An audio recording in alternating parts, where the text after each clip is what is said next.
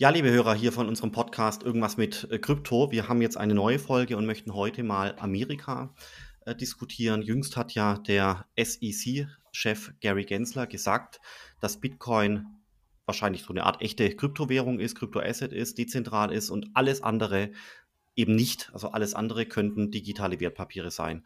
So eine Aussage hat es in sich, die kann extremst viel verändern. Ähm, das ist ja auch eine schwebende Diskussion, die wir schon seit mindestens einem Jahr hatten. Und jetzt fängt sich das so langsam an zu manifestieren, das fängt sich an zu wiederholen, das fängt sich an zu konkretisieren. Deswegen wollten wir die Implikationen von so einer Aussage nochmal ähm, diskutieren. Jetzt mal auf Deutschland übertrachtet, äh, äh, übertragen wäre das eigentlich wie folgt. Der BaFin-Chef sagt, äh, Bitcoin ist ein Kryptoasset. Okay, kann bei Bison und Börse Stuttgart draufbleiben. Und alles andere, ja, Chainlink und alles andere, sind sowas wie digitale Wertpapiere und müssten dann von der Konsequenz her bei Bison, bei der Börse Stuttgart rausgenommen werden, weil es eben kein Kryptoregime mehr ist, sondern ein Wertpapierregime. Das ist so die, die, die, die Brisanz der Aussage. Da sieht man schon, dass das äh, insofern eine mächtige Thematik ist, weil wenn ich Tokens in, per SEC-Entscheidung zwinge aus Börsen rauszunehmen, also zu delisten, was passiert dann? Dann geht die Liquidität in den Keller und die Preise stürzen unglaublich ab, ja. Äh, und das wollten wir jetzt eben heute diskutieren. Simon, habe ich das jetzt so halbwegs gut erklärt, prägnant und mit halbwegs wenigen Worten oder kann man es besser machen?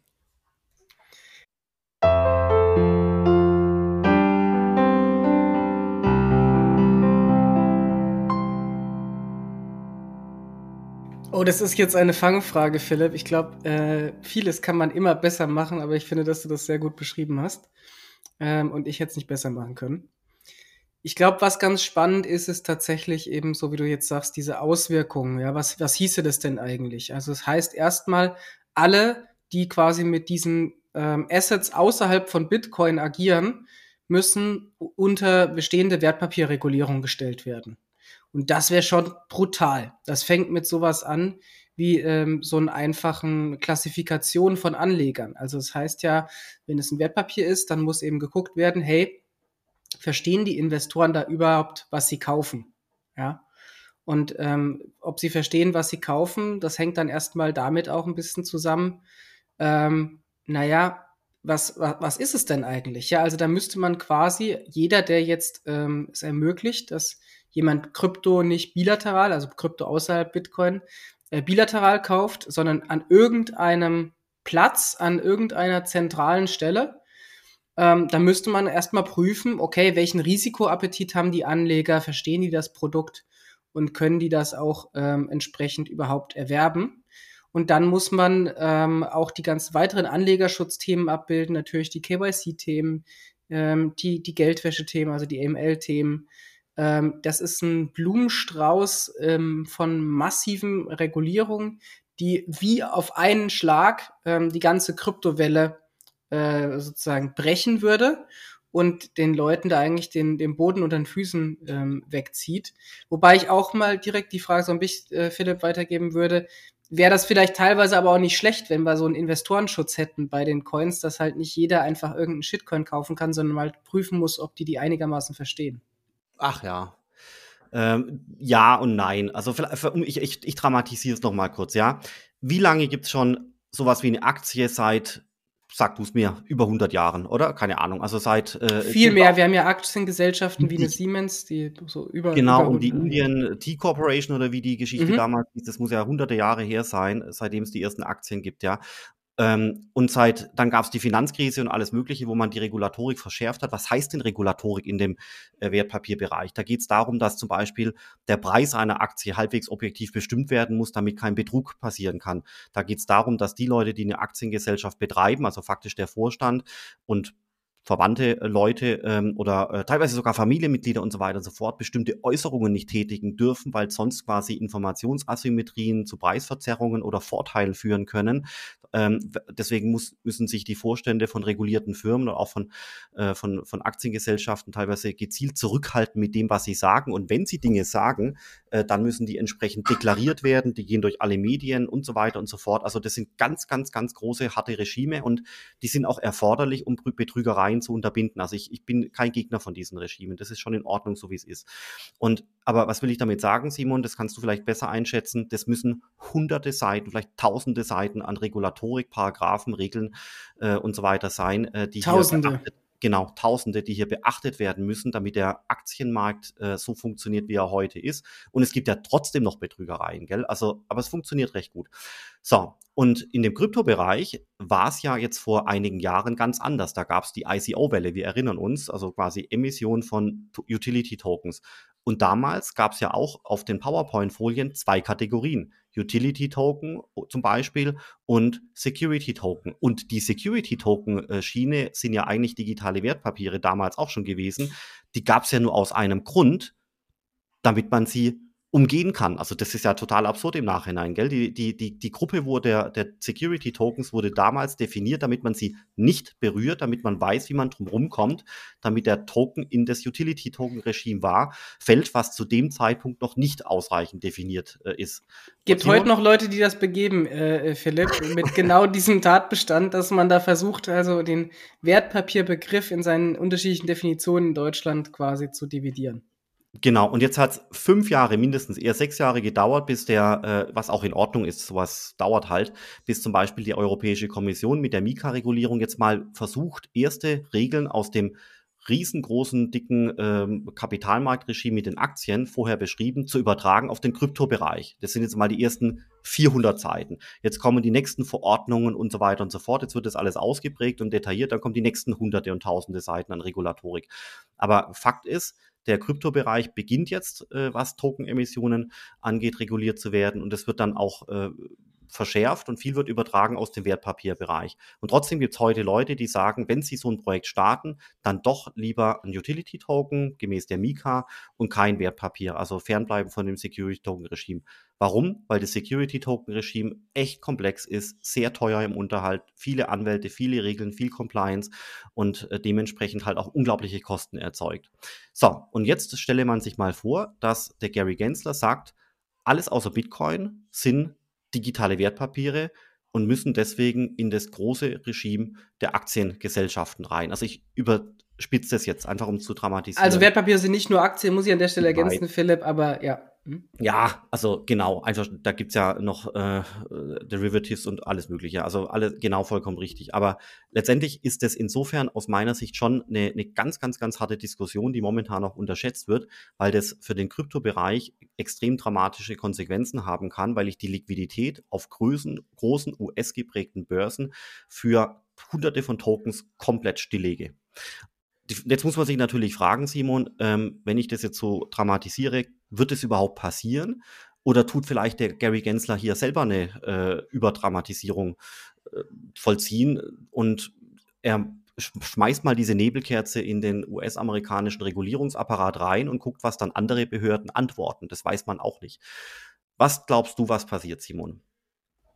Boah, das ist eine schwierige Frage, so in die Zukunft zu schauen, aber also ich glaube, äh, zumindest sollte man das jetzt halt nicht komplett abtun, wenn irgendwie jemand äh, wie so ein Chef von so einer Regulierungsbehörde halt sagt, äh, hier Vorsicht Leute, alles andere ist irgendwie Wertpapier. Ich halte die Aussage für unqualifiziert, sage ich aber auch direkt. Ja, ist jetzt nicht böse gemeint, der ist finanztechnisch sehr qualifiziert, der gute Mann, aber so kryptotechnisch ist er halt jetzt nicht der qualifizierteste vielleicht, muss er auch nicht sein äh, per se, ja, oder kann man darüber streiten, ob er das sein muss. Ähm, aber ich würde da schon sagen, diese Pauschalisierung ist sehr undifferenziert. Ähm, das fängt allein damit an, dass es ja eben ganz große Unterschiede, sagen wir, im Token-Design gibt.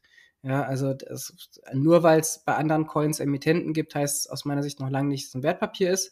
Wir haben aber auch gesehen, dass die SEC halt im Zweifel den Howey-Test, das können wir gleich nochmal kurz erläutern, als kleinen Exkurs, sehr breit auslegt. Ja, also Howey-Test ist ein bestimmter Test, den die US-Regulierungsbehörden anwenden, um zu prüfen, ob etwas ein Wertpapier ist. Und ich sag mal, der ist so grob galaktisch gehalten, dass die im Zweifel fast alles schaffen, da unter das Wertpapier zu, zu schieben, was irgendwo entweder einen Geldfluss ähm, handelbar macht oder ähm, eine, ein Eigentum vermittelt an etwas. Ja, also wo man Geld äh, oder Geldströme oder Eigentum vermittelt, das können, kann schon relativ schnell da dann reingelesen werden. Äh, zu was führt es halt im Zweifel, dass halt äh, die Kryptofirmen einfach das nicht mehr äh, US-Bürgern anbieten können. Ja, weil es darf dann halt kein US-Offering geben. Also es wäre jetzt nicht so, dass wenn die SEC das so qualifiziert, dass deswegen zum Beispiel jetzt alle deutschen Kryptofirmen deswegen dicht machen müssen. So ist es nicht. Ne? Ähm, aber es wäre halt so, dass man äh, halt für das US-Angebot äh, so sicherstellen müsste, dass es halt kein Angebot an US-Kunden gäbe. Ja, aber Simon, weißt du, U USA ist halt mit Coinbase, Kraken und so weiter äh, schon der Leitmarkt schlechthin. Also ähm, wenn, wenn man, also ich glaube nicht, ich glaube wie du auch, dass das eine sehr pauschale Äußerung ist und ja, der Bitcoin mag das dezentralste Asset sein da draußen und doch ähm, glaube ich, dass, dass es Grauschattierungen gibt und geben muss, die eine eigene Regulierung sowie eben auch die Mika erfordern. Das werden die Amerikaner auch noch bauen. Deswegen glaube ich nicht, dass er durchkommt mit seiner relativ harten, pauschalen Aussage. Das wird ein bisschen abgeschwächt, aber dann, Simon, selbst wenn es abgeschwächt wird, ist, kann der Schaden für manche Tokens, die delistet werden müssen, trotzdem enorm sein. Und, da äh, bin ich bei dir, Philipp. Da bin ich bei dir. Also natürlich ist das ein super kritischer Markt, ja, und das wäre super krass und würde wahrscheinlich zu weiteren Kursverwerfungen führen. Also für den Gesamtmarkt, auch für den Bitcoin, by the ja, way. Alles korreliert. Äh, ich, ja, genau, weil es alles korreliert. Ähm, ich glaube aber eben auch nicht, dass es passiert. Also ich glaube, dass er, der hat jetzt halt mal eine, eine Aussage rausgehauen, um hier mal die Leute eine, eine Warnung zu verpassen. Ja, das muss man auch ernst nehmen. Ich glaube aber, es führt nicht dazu, jetzt, dass jetzt in der absehbaren Zeit äh, alle, alle äh, Tokens außer äh, Bitcoin in den USA als Wertpapier eingestuft werden. Das glaube ich nicht. Ja. Äh, ich glaube zum Beispiel auch gar nicht mehr, dass das so gesellschaftspolitisch in den USA aufgehalten werden kann. Da gibt es eine Krypto-Adoption, die ist schon im hohen zweistelligen Millionenbereich von Bürgern in den USA, die Krypto bereits besitzen, auch nicht nur Bitcoin. Ja. Also ich glaube, die Leute gehen da auch im Zweifel auf die Barrikaden, ehrlich gesagt, wenn die jetzt sagen, das sind alles Wertpapiere. Äh, und ihr könnt es de facto dann erstmal wahrscheinlich kurzfristig nicht mehr kaufen oder müsst die Assets auch alle irgendwie an ausländische Börsen geben. Also es kann ja auch nicht das, äh, der Sinn und Zweck sein. Stellen wir uns vor, äh, die US-Behörden hätten quasi dann äh, die Leute nicht auf FTX US, sondern auf FTX direkt getrieben auf die Bahamas, ja das, das ist nicht die, das kann nicht die regulatorische Intention sein, dann die US-Anleger irgendwohin zu verdrängen, wo die US-Behörden keine Handhabe, keinen Griff dran äh, bekommen, ja. Und es hieße ja, dass die alle im Zweifel dann ihre Assets verkaufen müssen oder eben ins Ausland transferieren müssen. Und das macht auch den Prozess nicht besser an der Stelle. Nee, aber das ist auch total spannend, Simon. Das, äh, vor einigen Jahren haben du und ich teilweise schon gesagt, so der Staat hat heute, also damals, heute schon noch die Chance, äh, verschiedene Dinge anzupacken, genau wie er eben möchte, darf aber die Zügigkeit der Adoption nicht unterschätzen, weil eben Adoption Fakten schafft, sodass quasi bestimmte Pfründe, die hier verteilt werden, also faktisch Adoption von Millionen von Menschen, ähm, die kannst du nicht mehr rückgängig machen, dann musst du damit leben. Und vor dem Hintergrund hat eigentlich Europa gut gemacht mit der Mika. Amerika ist wirklich zu zögerlich, wie ich finde. Ähm, Bringt Europa was? Wahrscheinlich nicht, weil eben aufgrund des Regulierungsvakuums in Amerika eben viele Projekte dorthin gehen, wegen dem Vakuum. Also das ist alles eine total komplexe äh, Thematik, wie ich finde. Und ähm, wir sehen es ja auch, wenn zum Beispiel in Amerika ein wesentlicher Politiker oder eben auch der SEC-Chef eine Äußerung tätigt, dann passiert tatsächlich am Markt Folgendes, dass eben die Preise mal sich um plus 2, 3, 4, 5 Prozent nach oben oder nach unten bewegen. Und wir erinnern uns, als die äh, Inflationszahlen von der EZB bekannt gegeben wurden, als auch EZB-Mitarbeiter äh, sich so ein bisschen den Bitcoin vorgeknöpft haben, was ist passiert? Gar nichts. Das heißt, äh, Europa ist hier nicht sonderlich ähm, relevant für die weltweiten Kryptokurse. Da ist Amerika der ganz klare Leitmarkt. Ja, bin ich bei dir. Ich glaube, äh, man hat es aber auch in den Mika-Verhandlungen ja teilweise gemerkt. Da gab es ja quasi umgekehrt dann den de facto Bitcoin-Verbot, der so im Raum stand, ne, mit dem Proof of Work Ban aus irgendwie energiepolitischen Gründen.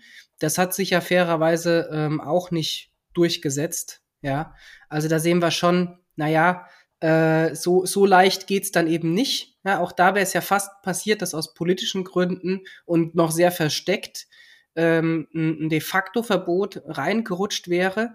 Und das konnten wir am Ende dann auch verhindern. Ja, also deswegen sehe ich das tatsächlich am Ende entspannt.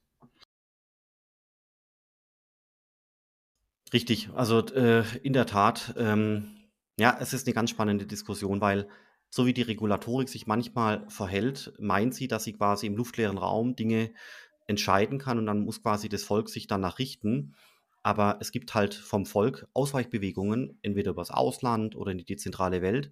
Und das ist was, glaube ich, wo der äh, Regulator inzwischen auch so ein bisschen sich anpassen muss, dass diese Ausweichbewegungen heutzutage halt möglich sind, gerade äh, indem ich Projekte versuche, dezentral äh, zu machen. Das ist nochmal eine ganz andere Diskussion, können wir auch mal besprechen. Aber wie gesagt, heute war ja das Thema jetzt mal zunächst der Gary Gensler als SEC-Chef mit seinem, seiner Äußerung zum Thema Bitcoin.